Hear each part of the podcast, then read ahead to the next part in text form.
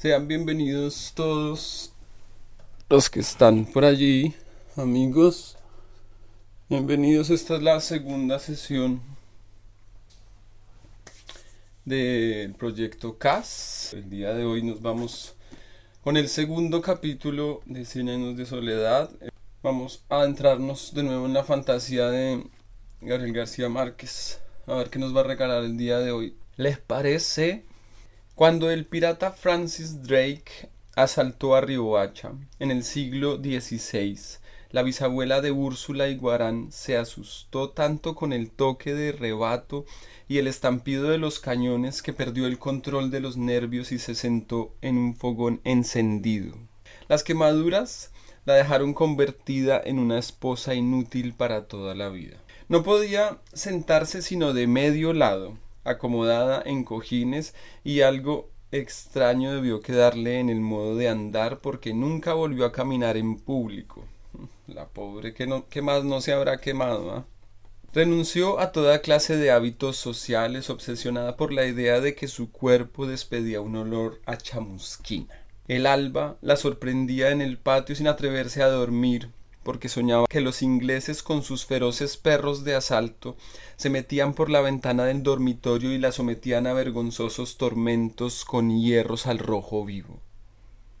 Su marido, un comerciante aragonés con quien tenía dos hijos, se gastó media tienda en medicinas y entretenimientos buscando la manera de aliviar sus terrores. Por último, liquidó el negocio y llevó a la familia a vivir lejos del mar en una ranchería de indios pacíficos situada en las estribaciones de la sierra, donde le construyó a su mujer un dormitorio sin ventanas para que no tuviera por dónde entrar los piratas de las pesadillas.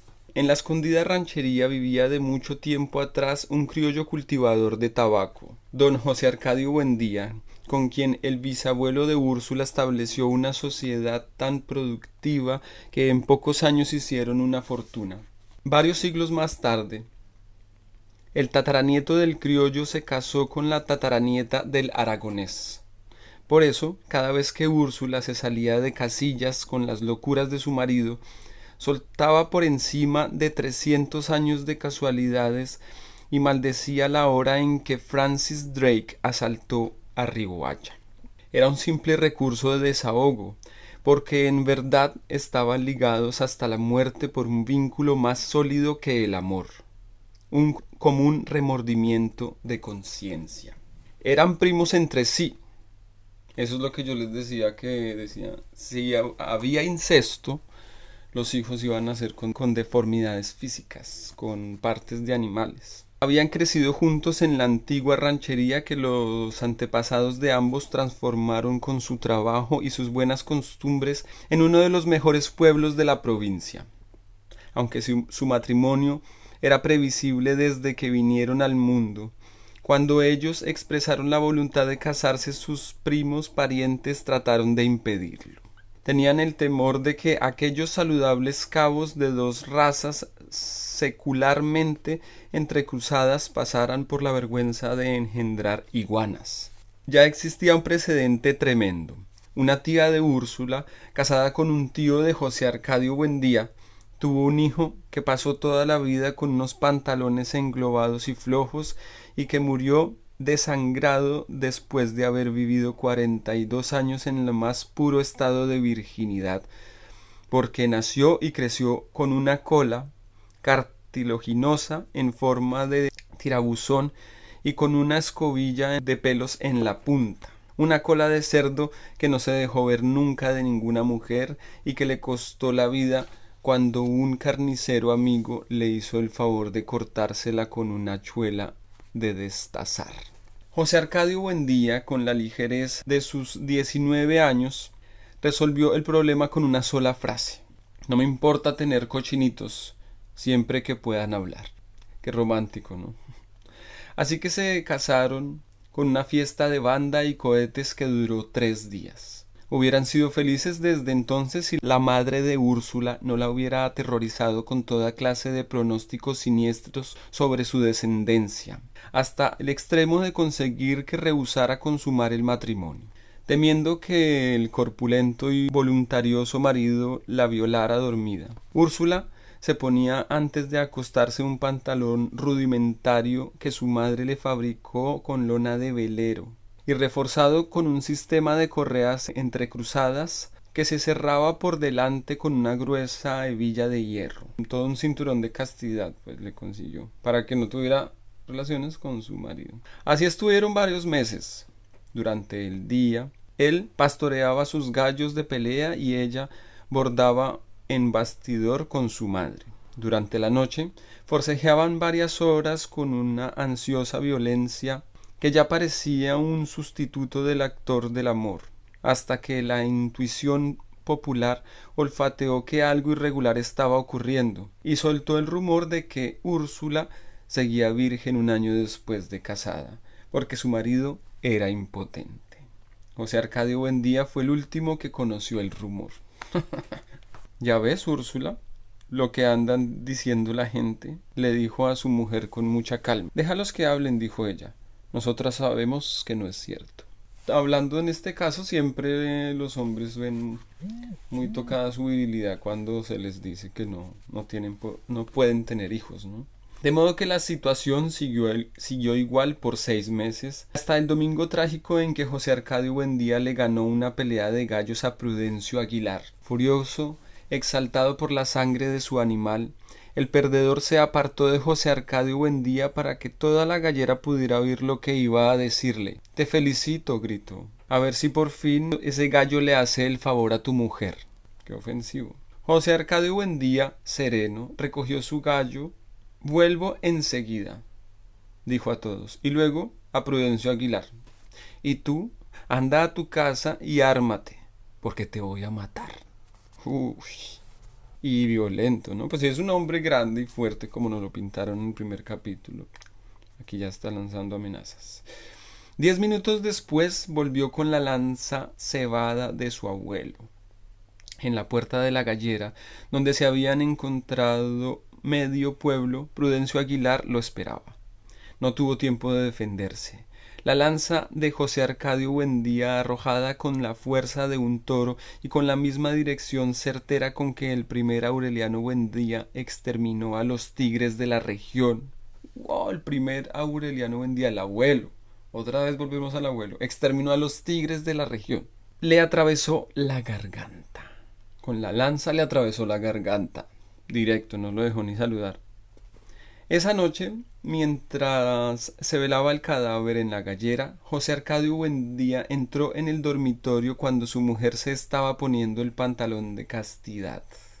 Hola, la, prepárate porque esta noche, blandiendo la lanza frente a ella, le ordenó Quítate eso. Úrsula no puso en duda la decisión de su marido. Tú serás responsable de lo que pase, murmuró. José Arcadio Buendía clavó la lanza en el piso de tierra. Si has de parir iguanas, criaremos iguanas, dijo. Pero no habrá más muertos en este pueblo por culpa tuya. o sea, le echó la culpa a la mujer y de paso a la suegra, me imagino, eh, de que él haya tenido que matar a, su compañero de juego.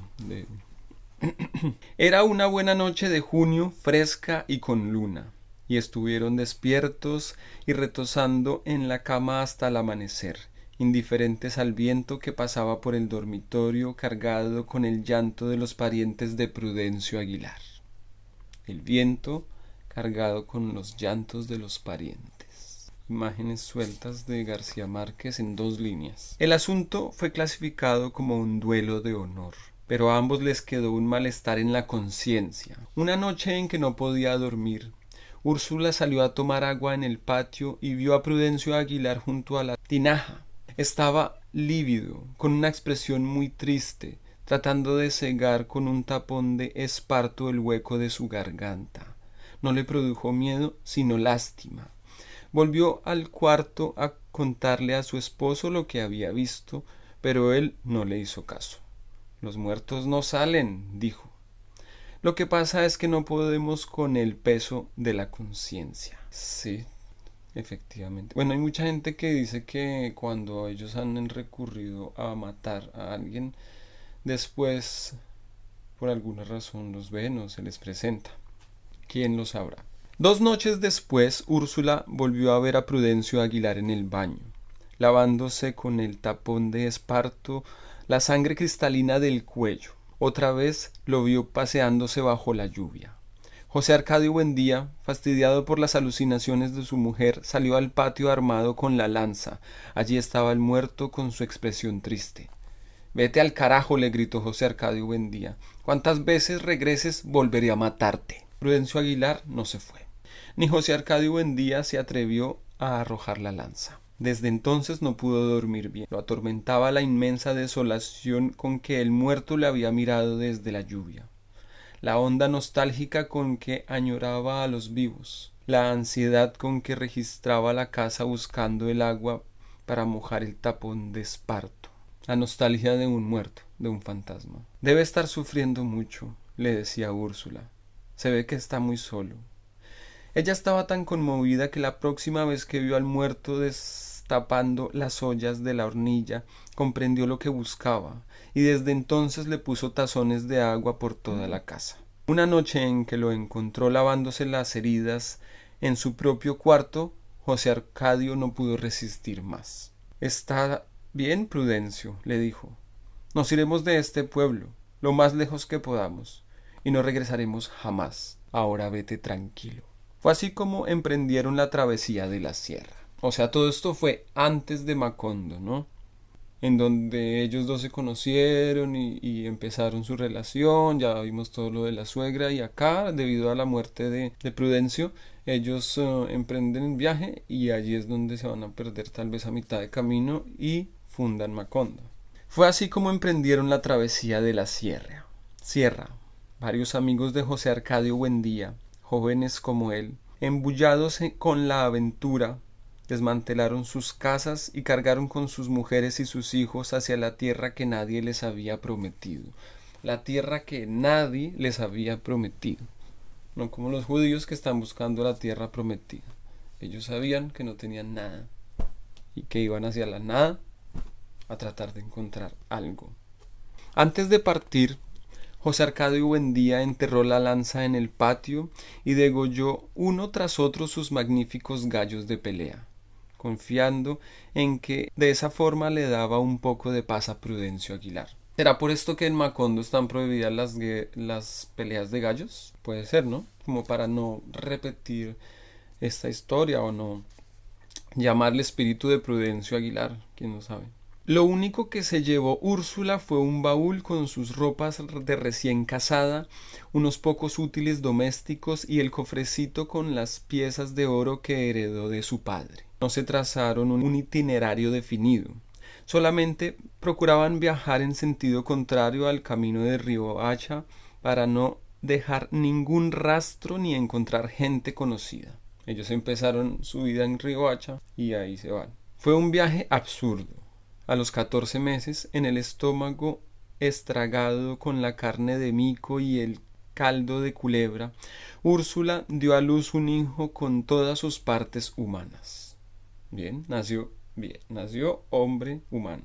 Había hecho la mitad del camino en una hamaca colgada de un palo que los dos hombres llevaban en hombros porque la hinchazón le desfiguró las piernas y las varices se le reventaban como burbujas. Aunque daba lástima verlos con los vientres templados y los ojos lánguidos, los niños resistieron el viaje mejor que sus padres, y la mayor parte del tiempo les resultó divertido. Una mañana, después de casi dos años de travesía, fueron los primeros mortales que vieron la vertiente occidental de la sierra. Desde la cumbre nublada contemplaron la inmensa llanura acuática de la Ciénaga Grande, esplayada hasta el otro lado del mundo, pero nunca encontraron el mar.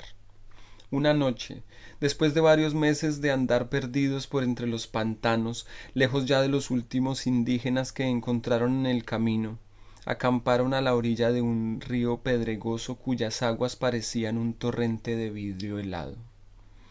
Años después, durante la Segunda Guerra Civil, el coronel Aureliano, años después, ¿no? Hacemos un salto otra vez. Años después, durante la Segunda Guerra Civil, el coronel Aureliano Buendía trató de hacer aquella misma ruta para tomarse a Riohacha por sorpresa y a los seis días de viaje comprendió que era una locura. Sin embargo, la noche en que acamparon junto al río, las huestes de su padre tenían un aspecto de náufragos sin escapatoria, pero su número había aumentado durante la travesía y todos estaban dispuestos y lo consiguieron a morirse de viejos. José Arcadio Buendía soñó esa noche en que aquel lugar se levantaba una ciudad ruidosa con casas de paredes de espejo. Preguntó qué ciudad era aquella y le contestaron con un nombre que nunca había oído, que no tenía significado alguno, pero que tuvo en el sueño una resonancia sobrenatural. Macondo. Acá que se ratifica la génesis de la obra, ¿no? Nos cuentan un tiempo atrás. Casi que este capítulo, que es el segundo, nos está hablando de hechos que pasaron antes de el primer capítulo. ahí vemos cómo es que él está armando su narrativa, ¿no? No es una línea completamente consecutiva de acciones y consecuencias, o de pronto la, la historia en sí sí lo es, pero la forma de contarlo es eso. Empezó por una parte, aunque y hace flashback, va y viene, pero sin embargo toda la primera parte casi que hablaba de, de cuando ya estaban allí en Macondo y esta segunda nos está hablando de lo que pasó antes. Al día siguiente convenció a sus hombres de que nunca encontrarían el mar. Les ordenó derribar los árboles para hacer un claro junto al río, en el lugar más fresco de la orilla, y allí fundaron la aldea. José Arcadio Buendía no logró descifrar el sueño de las casas con paredes de espejos hasta el día en que conoció el hielo. Vamos de nuevo al descubrimiento del hielo. Entonces creyó entender su profundo significado. Pensó que en un futuro próximo podrían fabricarse bloques de hielo en gran escala, a partir de un material tan cotidiano como el agua, y construir con ellos las nuevas casas de la aldea. Macondo dejaría de ser un lugar ardiente. Para solucionar el calor, casas de hielo, cuyas bisagras y aldabas se torcían de calor para convertirse en una ciudad invernal. Si no, si no perseveró en sus tentativas de construir una fábrica de hielo, fue porque entonces estaba positivamente entusiasmado con la educación de sus hijos en especial la de Aureliano, que había revelado desde el primer momento una rara intuición alquímica. Aureliano. El laboratorio había sido desempolvado. Ah, ya volvimos de nuevo. Ya no estamos en los tiempos de antes de Macondo. Volvimos a Macondo en el momento en que José Arcadio está dedicado a sus hijos. Revisando las notas de Melquiades, ahora serenamente, sin la exaltación de la novedad, en prolongadas y pacientes sesiones trataron de separar el oro de Úrsula del cascote adherido al fondo del caldero. el experimento de José Arcadio terminó pegado al fondo del caldero, las pobres monedas de oro de Úrsula se quedaron allí. El joven José Arcadio participó apenas en el proceso, mientras su padre solo tenía cuerpo y alma para Atanor y el voluntarioso primogénito que siempre fue demasiado grande para su edad, se convirtió en un adolescente monumental. Cambió de voz. El bozo se le pobló con un bello incipiente. Una noche Úrsula entró en el cuarto cuando él se quitaba la ropa para dormir y experimentó un confuso sentimiento de vergüenza y piedad. Era el primer hombre que veía desnudo después de su esposo, y estaba tan bien equipado para toda la vida que le pareció anormal. Úrsula, encinta por tercera vez, vio de nuevo sus terrores de recién casada. Oh, la, la. Por aquel tiempo iba a casa de una mujer alegre, deslenguada, provocativa, que ayudaba a los oficios domésticos y sabía leer el porvenir en la baraja. Úrsula le habló de su hijo. Pensaba que su desproporción era algo tan desnaturalizado como la cola de cerdo del primo. O sea, ella pensó que el, aspecto extraño que se causaba por el incesto se estaba viendo reflejado en su desproporción. o en su muy mucha proporción. La mujer soltó una risa expansiva que repercutió en toda la casa como un reguero de vidrio. Al contrario, dijo, será feliz. Obvio que será feliz.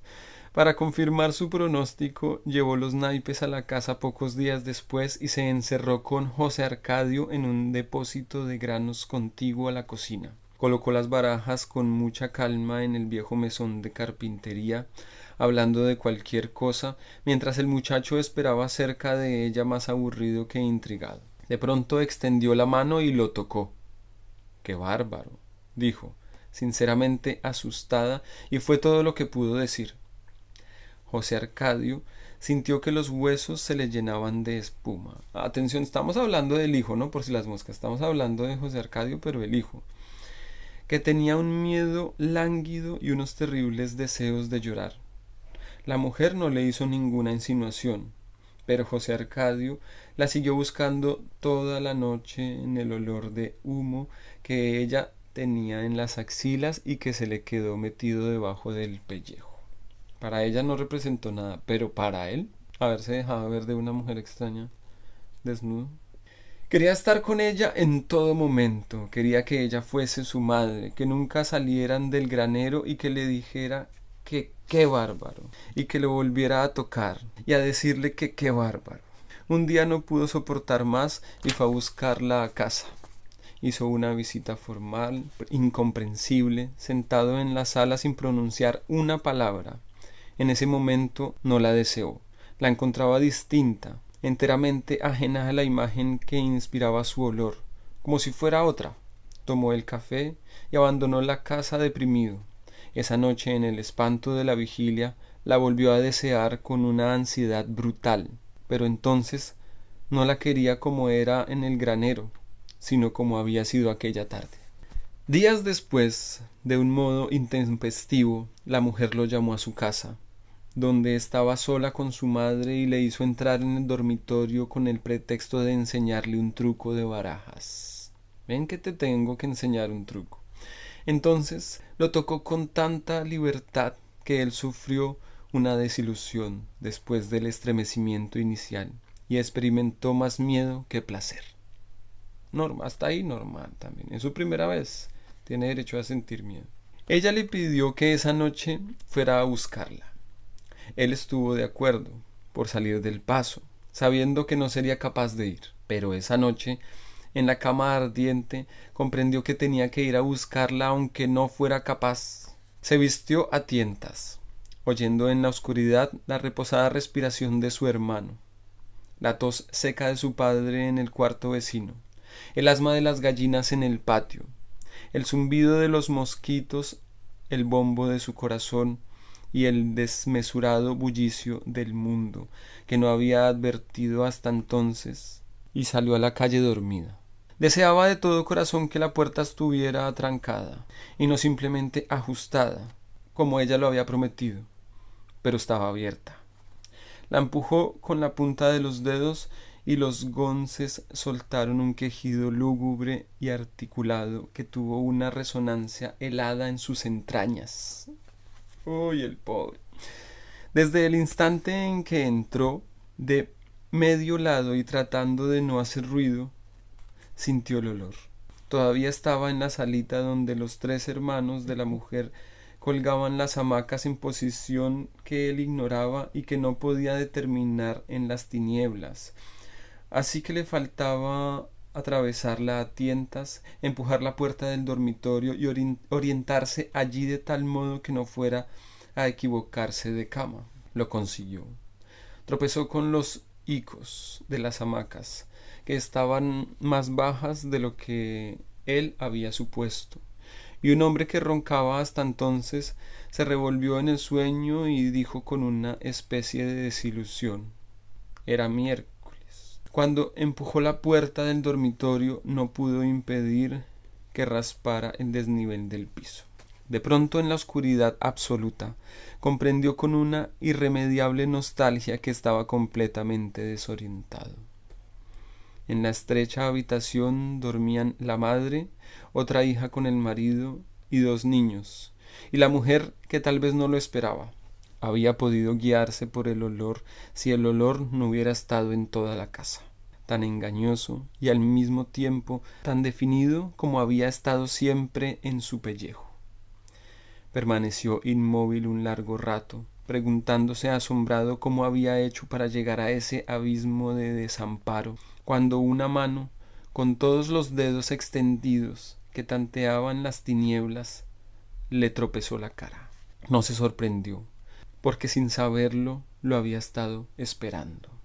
Entonces se confió a ella a aquella mano y en un terrible estado de agotamiento se dejó llevar hasta un lugar sin formas donde le quitaron la ropa y lo zarandearon como un costal de papas y lo voltearon al derecho y al revés en una oscuridad insondable en la que le sobraban los brazos donde ya no olía más a mujer sino a amoníaco y donde trataba de acordarse del rostro de ella y se encontraba con el rostro de Úrsula. ¡Wow! ¿De qué manera se vuelve al sino del incesto, no? en esos momentos en que uno no puede recordarla, el rostro de alguien, porque lo ansía, y él solo encontraba el rostro de su propia madre confusamente consciente de que estaba haciendo algo que desde hacía mucho tiempo deseaba que se pudiera hacer, pero que nunca se había imaginado que en realidad se pudiera hacer sin saber cómo lo estaba haciendo porque no sabía dónde estaban los pies y dónde la cabeza, ni los pies de quién ni la cabeza de quién, y sintiendo que no podía resistir más el rumor glacial de sus riñones, el aire de sus tripas, y el miedo, y la ansia atolondrada de huir, y al mismo tiempo de quedarse para siempre en aquel silencio exasperado y aquella soledad espantosa. Oh, qué bella experiencia, ¿no? Linda experiencia para una primera vez. Nuestro pequeño hijo de José Arcadio, que se llama José Arcadio, ¡pum! Tu primera vez. Se llamaba Pilar Ternera. Había formado parte del éxodo que culminó con la fundación de Macondo, arrastrada por su familia para separarla del hombre que la violó a los catorce años y siguió amándola hasta los veintidós, pero que nunca se decidió a hacer pública la situación porque era un hombre ajeno. ¿Qué es esta? ¿Qué es este tipo de situación? El, un hombre que la violó, que se enamoró de ella y que seguía amándola hasta los 21 años, hasta que ella se fue. Una especie de síndrome de Estocolmo, pero bueno, ¿existirá ese síndrome? ¿Tendrá un nombre? Ustedes lo saben. Le prometió seguirla hasta el fin del mundo, pero más tarde, cuando arreglara sus asuntos, y ella se había cansado de esperarlo, identificándolo siempre con los hombres altos y bajos y rubios y morenos que las barajas le prometían por los caminos de la tierra y los caminos del mar para dentro de tres días, tres meses o tres años. No, o sea, no solo él estaba enamorado, sino ella, o quién era de los dos el que estaba enamorado. Aquí aclararon que era ella y que seguía llamando ese espíritu en las cartas, ¿no? Había perdido en la espera la fuerza de los muslos, la dureza de los senos, el hábito de la ternura, pero conservaba intacta la locura del corazón. Qué bello. Trastornado por aquel juguete prodigioso, José Arcadio buscó su rastro todas las noches a través del laberinto del cuarto. En cierta ocasión encontró la puerta atrancada y tocó varias veces. Sabiendo que se había tenido el arresto de tocar la primera vez, tenía que tocar hasta la última, y al cabo de una espera interminable ella abrió la puerta. ¿Por qué no abrió la puerta? ¿Por qué le cerraron con tranca? ¿Por qué? ¿Ah? Vamos a ver. Durante el día derrumbándose de sueño, gozaba en secreto con los recuerdos de la noche anterior. No dijeron por qué. Pero cuando ella entraba en la casa, alegre, indiferente, dicharachera, él no tenía que hacer ningún esfuerzo para disimular su tensión, porque aquella mujer cuya risa explosiva espantaba a las palomas no tenía que ver con el poder invisible que lo enseñaba a respirar hacia adentro y a controlar los golpes del corazón. le había permitido entender por qué los hombres le tienen miedo a la muerte. ¿Ah? O sea, le está comparando el miedo que le causaba su primera mujer, ¿no? Como se sentía intimidado y está comparando ese miedo con el de la muerte. Estaba tan ensimismado que ni siquiera comprendió la alegría de todos cuando su padre y su hermano alborotaron la casa con la noticia de que habían logrado vulnerar el cascote metálico y separar el oro de Úrsula. Mientras el padre José Arcadio y el hijo Aureliano estaban en, una aventura del oro, una aventura alquímica, este hombre estaba viviendo toda su primera aventura sexual. Eh, el otro hijo, José Arcadio. En efecto, tan complicadas y perseverantes jornadas lo habían conseguido. Úrsula estaba feliz y hasta dio gracias a Dios por la invención de la alquimia, mientras la gente de la aldea se apretujaba en el laboratorio y le servían dulce de guayaba con galletitas para celebrar el prodigio, y José Arcadio día les dejaba ver el crisol con el oro rescatado, como si se acabara de inventarlo. De tanto mostrarlo terminó frente a su hijo mayor, que en los últimos tiempos apenas se asomaba por el laboratorio. Puso enfrente a sus ojos el mazacote seco y amarillento y le preguntó ¿Qué te parece? José Arcadio sinceramente contestó Mierda de perro. Su padre le dio con el revés de la mano un violento golpe en la boca que le hizo saltar sangre y lágrimas.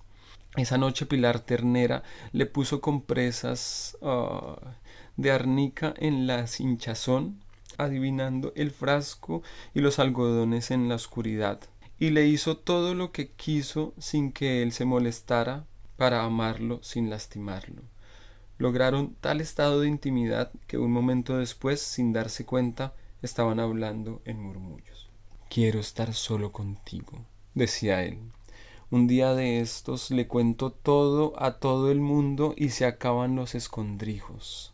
Ella no trató de apaciguarlo. Sería muy bueno, dijo. Si estamos solos, dejamos la lámpara encendida para vernos bien, y yo puedo gritar todo lo que quiera sin que nadie tenga que meterse, y tú me dices en la oreja todas las porquerías que se te ocurran. Esta conversación, el rencor mordiente que sentía contra su padre y la inminente posibilidad del amor desaforado, le inspiraron una serena valentía de un modo espontáneo, sin ninguna preparación, le contó todo a su hermano. Se pone bueno. Ah. Al principio, el pequeño Aureliano solo comprendía el riesgo, la inmensa posibilidad de peligro que complicaba las aventuras de su hermano, pero no lograba concebir la fascinación del objetivo. Todavía no lo no entendía. Poco a poco se fue contaminando de ansiedad se hacía contar las minuciosas peripecias, se identificaba con el sufrimiento y el gozo del hermano, se sentía asustado y feliz. Lo esperaba despierto hasta el amanecer, en la cama solitaria que parecía tener una estera de brasas, y seguían hablando sin sueño hasta la hora de levantarse, de modo que muy pronto padecieron ambos la misma somnolencia. Sintieron el mismo desprecio por la alquimia, y la sabiduría de su padre, y se refugiaron en la soledad. En la soledad. Se refugiaron en la soledad. Creo que es la primera vez que encontramos la palabra soledad en cien años de soledad. Como vamos viendo cómo cobra importancia la soledad. Estos niños andan como surumbáticos, decía Úrsula. Deben tener lombrices les preparó una repugnante pócima de paico machacado que ambos bebieron con imprevisto estoicismo y se sentaron al mismo tiempo en sus vacinillas once veces en un solo día. y expulsaron unos parásitos rosados que mostraron a todos con gran júbilo, porque le permitieron desorientar a Úrsula en cuanto al origen de sus distraimientos y languideces. Aureliano no solo podía entonces entender, sino que podía vivir como cosa propia las experiencias de su hermano, porque en una ocasión en que éste explicaba con muchos pormenores el mecanismo del amor, lo interrumpió para preguntarle ¿qué se siente? José Arcadio le dio una respuesta inmediata. Es como un temblor de tierra. El jueves de enero, a las dos de la madrugada, nació Amaranta. Antes de que nadie entrara en el cuarto, Úrsula la examinó minuciosamente. Era liviana y acuosa como, un como una lagartija, pero todas sus partes eran humanas. Una tercera hija, la primera hija de José Arcadio, es, es una niña, y se llama Amaranta, ténganlo presente. Aureliano no se dio cuenta de la novedad sino cuando sintió la casa llena de gente. Protegido por la confusión salió en busca de su hermano, que no estaba en la casa desde las once, y fue una decisión tan impulsiva que ni siquiera tuvo tiempo de preguntarse cómo haría para sacarlo del dormitorio de Pilar Ternera. Estuvo rodando la casa varias horas, silbando claves privadas, hasta que la proximidad del alba lo obligó a regresar en el cuarto de su madre, jugando con la hermanita recién nacida y con una cara que se le caía de inocencia, encontró a José Arcadio. Úrsula había cumplido apenas su reposo de cuarenta días cuando volvieron los gitanos. Eran los mismos saltimbanquis y malabaristas que llevaron el hielo. A diferencia de la tribu de Melquiades, habían demostrado en poco tiempo que no eran heraldos del progreso, sino mercachifles de diversiones. Inclusive cuando llevaron el hielo, no le anunciaron en función de su utilidad de la vida de los hombres, sino como una simple curiosidad de circo. Esta vez, entre muchos otros juegos de artificio, llevaban una estera voladora, pero no la ofrecieron como un aporte fundamental al desarrollo del transporte, sino como un objeto de recreo. La gente, desde luego, desenterró sus últimos pedacitos de oro para disfrutar de un vuelo fugaz sobre las casas de la aldea. Amparados por la deliciosa impunidad del desorden colectivo, José Arcadio y Pilar vivieron horas de desahogo. Fueron los novios dichosos entre la muchedumbre y hasta llegaron a sospechar que el amor podía ser un sentimiento más reposado y profundo que la felicidad desaforada pero momentánea de sus noches secretas. Pilar, sin embargo, rompió el encanto, estimulada por el entusiasmo con que José Arcadio disfrutaba de su compañía. Equivocó la forma y la ocasión. De un solo golpe le echó el mundo encima. Ahora sí eres un hombre, le dijo. Y como él no entendió lo que ella quería decirle, se lo explicó letra por letra. Vas a tener un hijo. Oh. La descendencia de José Arcadio, el fundador, la estamos viendo acá y es de su hijo José Arcadio con una relación no legítima con una mujer que lee las cartas. José Arcadio no se, no se atrevió a salir de su casa en varios días. Le bastaba con escuchar la risotada trepidante de Pilar en la cocina para correr a refugiarse en el laboratorio, donde los artefactos de alquimia habían revivido con la bendición de Úrsula. José Arcadio Buendía recibió con alborozo al hijo extraviado y lo inició en la búsqueda de la piedra filosofal que había por fin emprendido. O sea, su hijo que duró desaparecido por allá en su aventura sexual, de repente volvió y José Arcadio dijo, oh, bienvenido, ven y te enseño a hacer oro. Imagino que no, no, no tenía ninguna sospecha de lo que se venía. Una tarde se entusiasmaron los muchachos con la estera voladora que pasó veloz al nivel de la ventana del laboratorio, llevando al gitano conductor y a varios niños de la aldea que hacían alegres saludos con la mano, y José Arcadio Buendía ni siquiera la miró. Déjenlos que sueñen, dijo. Nosotros volaremos mejor que ellos con recursos más científicos que ese miserable sobre camas. Esto es símbolo total del realismo mágico. Hay un evento mágico que es el hecho de que ellos trajeron una alfombra voladora. Primero porque, como explicaba, como decían antes, no lo usaron como un transporte público eh, que fuera totalmente útil, no, era una atracción. Y segundo, él lo ve y dice, eso no es nada nosotros vamos a tener algo más sorprendente todavía.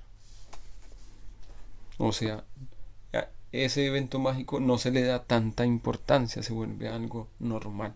Eso es lo que sucede en el realismo mágico.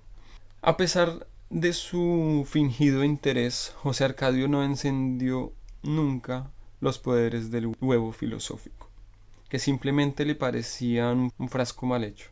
No lograba escapar de su preocupación, perdió el apetito y el sueño. Sucumbió al mal humor, igual que su padre, ante el fracaso de alguna de sus empresas, y fue tal su trastorno que el propio José Arcadio Buendía lo relevó de sus deberes en el laboratorio creyendo que había tomado la alquimia demasiado a pecho. Aureliano, por supuesto, comprendió que la aflicción del hermano no tenía origen en la búsqueda de la piedra filosofal, pero no consiguió arrancarle una confidencia. Había perdido su antigua espontaneidad. De cómplice y comunicativo se hizo hermético y hostil, ansioso de soledad, moribundo por un virulento rencor contra el mundo. Una noche abandonó la cama como de costumbre, pero no fue a casa de Pilar Ternera, sino a confundirse con el tumulto de la feria. Después de deambular por entre toda suerte de máquinas de artificio, sin interesarse por ninguna, se fijó en algo que no estaba en juego, una gitana muy joven, casi una niña, agobiada de Avalorios, la mujer más bella que José Arcadio había visto en su vida. Estaba entre la multitud que presenciaba el triste espectáculo del hombre que se convirtió en víbora por desobedecer a sus padres. El hombre está esperando un hijo y acaba de quedar enamorado nuevamente. José Arcadio no puso atención mientras se desarrollaba el triste interrogatorio del hombre víbora se había abierto paso por entre la multitud hasta la primera fila en que se encontraba la gitana y se había detenido detrás de ella. Se apretó contra sus espaldas. La muchacha trató de separarse, pero José Arcadio se apretó con más fuerza contra sus espaldas. Entonces ella lo sintió, se quedó inmóvil contra él, temblando de sorpresa y pavor, sin poder creer en la evidencia. Por último volvió la cabeza y miró con una sonrisa trémula. En ese instante dos gitanos metieron al hombre víbora en su jaula y lo llevaron al interior de la tienda.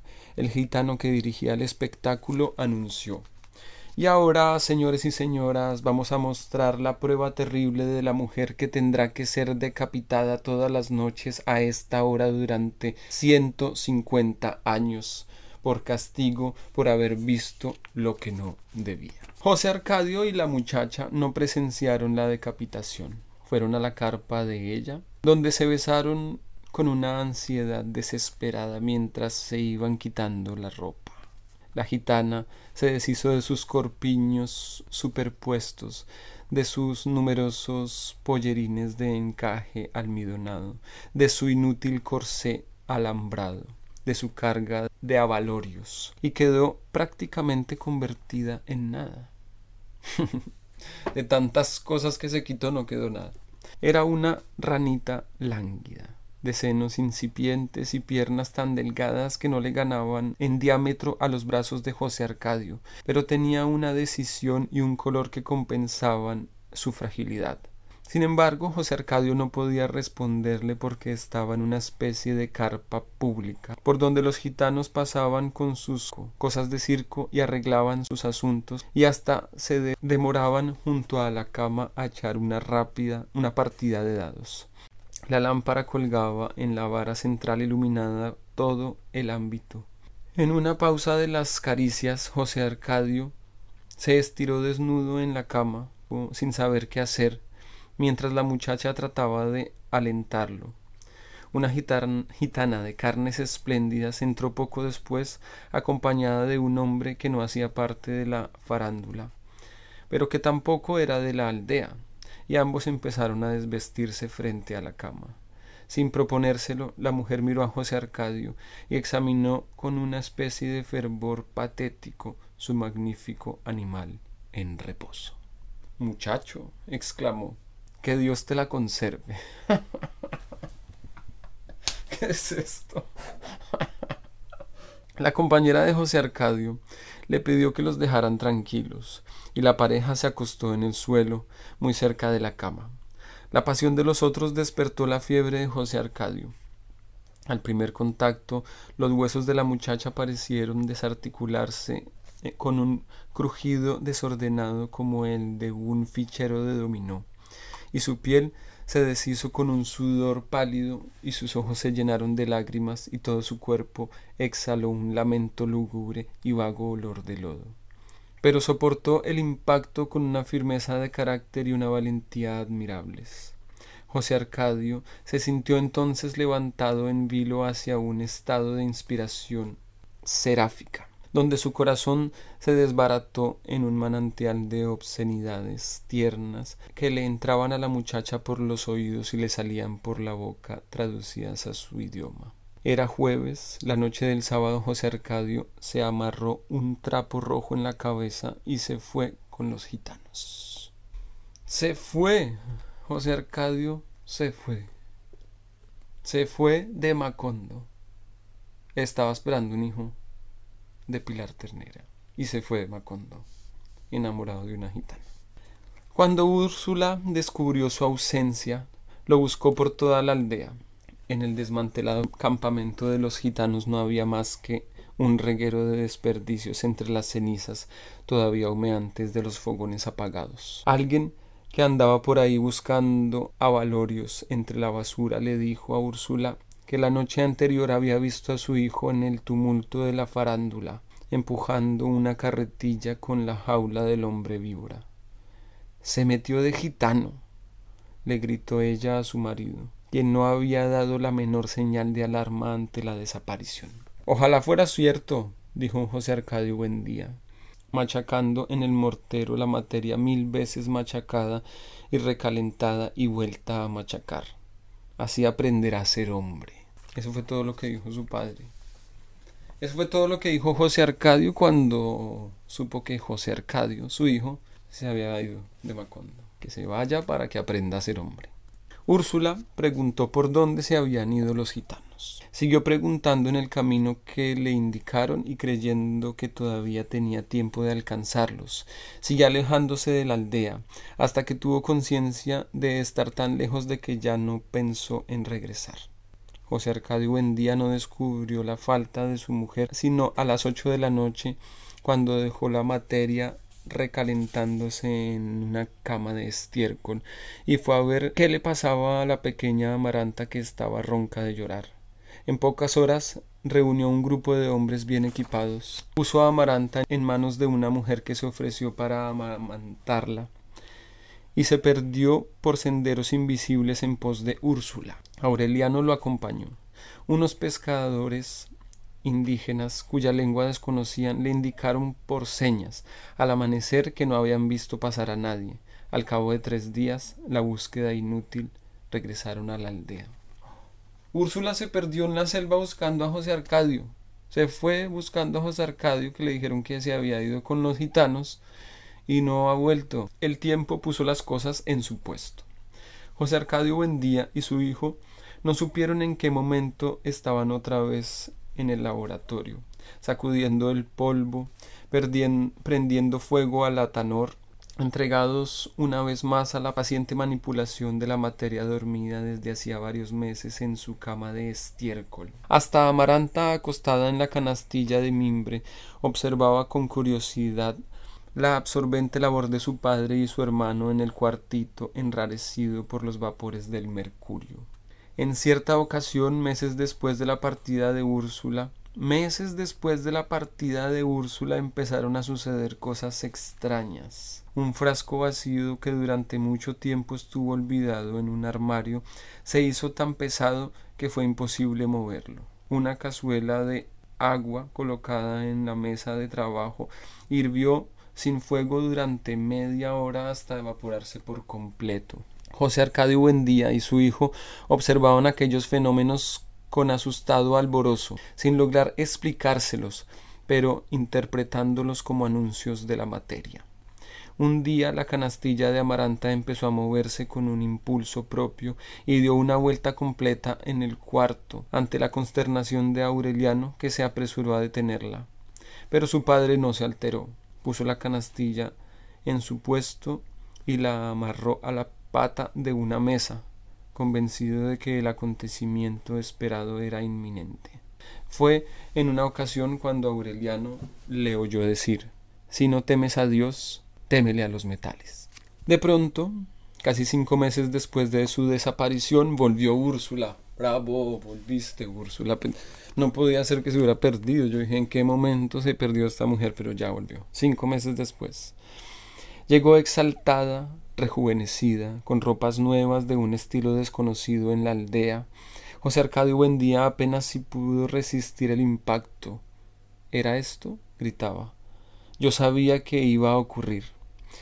Y lo creía de veras, porque en sus prolongados encierros, mientras manipulaba la materia, rogaba en el fondo de su corazón que el prodigio esperado no fuera el hallazgo de la piedra filosofal, sino la liberación del soplo que hace vivir los metales, ni la facultad de convertir en oro las bisagras y cerraduras de la casa, sino lo que ahora había ocurrido, el regreso de Úrsula. Sin, sin esa mujer, ese hombre no puede hacer nada. La casa deja de funcionar, además. Sí, es lo único que pudo pensar cuando su hija estaba volando por el cuarto fue amarrarla a la pata de la mesa. Allí la, la falta de Úrsula. Pero ella no compartía su alborozo. Le dio un beso convencional, como si solo hubiera estado ausente más de una hora, y le dijo Asómate a la puerta. José Arcadio Buendía tardó mucho tiempo para restablecer la perplejidad cuando salió a la calle y vio la muchedumbre. No eran gitanos, eran hombres y mujeres como ellos, de cabellos lacios y piel parda, que hablaban su misma lengua, y se lamentaban los mismos dolores. Traían mulas cargadas de cosas de comer, carretas de bueyes con muebles y utensilios domésticos, puros y simples accesorios terrestres puestos en venta sin aspavientos por los mercachifles de la realidad cotidiana. Venían del otro lado de la ciénaga, a solo dos días de viaje donde habían pueblos que recibían el correo todos los meses y recibían las máquinas del bienestar. Úrsula no había alcanzado a los gitanos, pero encontró la ruta que su marido no pudo descubrir en su frustrada búsqueda de los grandes inventos. ¿Mm? Sí, señor. Úrsula descubrió población mientras que José Arcadio en todo el primer capítulo se la pasó buscando por un lado, por el otro, de una forma y de otra, cómo salir de ahí, cómo encontrar la civilización, y no lo logró. Úrsula salió y se perdió y lo encontró. Y estaba a solo dos días de Macondo. Y hasta ahí llega el segundo capítulo de Cien años de soledad, en el que vimos los amores de José Arcadio hijo, ya entramos más en la vida de los hijos de José Arcadio padre. Eh, entonces nos hablan de José Arcadio, de Aureliano, de la personalidad que tiene cada uno, de las historias, aventuras románticas que tiene José Arcadio y además su partida de Macondo, ¿no? Y su relación en primer lugar con Pilar Ternera, a la cual deja embarazada, y después eh, pasionalmente con una gitana, con la cual decide abandonar Macondo, de buenas a primeras, sin decir nada a nadie, ni siquiera a Aureliano, que era su confesor. Y por el otro lado tenemos a Aureliano, que en el futuro va a ser el coronel, Aureliano Buendía, en este momento en una, actitud más bien pasiva, tranquila, eh, mostrándose seguidor de su padre, del conocimiento de la alquimia, y también amigo de su hermano, pero no, no logró ser tan fuerte como para retenerlo o causar su confidencia. Vamos a ver qué pasa más adelante. Y la partida de Úrsula, ¿no? Se perdió Úrsula y volvió a su casa. Allí quedamos, en Cas. Esto es, por ahora, el segundo capítulo de Cas. Gracias a los que acompañaron, gracias a los que apoyan este proyecto. Pásenlo a otras personas que puedan estar interesadas. Eh, un abrazo, buena energía, buena voluntad, vamos para adelante, vivamos bien nuestros momentos y nuestro presente. Un abrazo para todos.